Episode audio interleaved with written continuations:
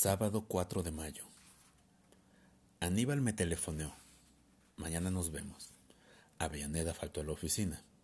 Jaime me pidió plata. Nunca lo había hecho antes. Le pregunté para qué la precisaba. No puedo ni quiero decírtelo. Si quieres, la prestas.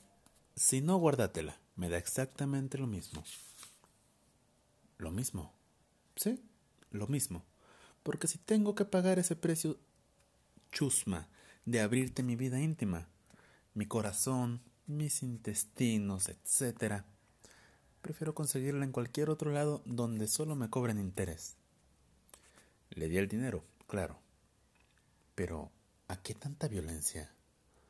Una mera pregunta no es un precio chusma. Lo peor de todo, lo que más rabia me da, es que generalmente hago esas preguntas de puro distraído, ya que lo que menos quiero es meterme en las zonas privadas de los otros y menos que menos en las de mis hijos.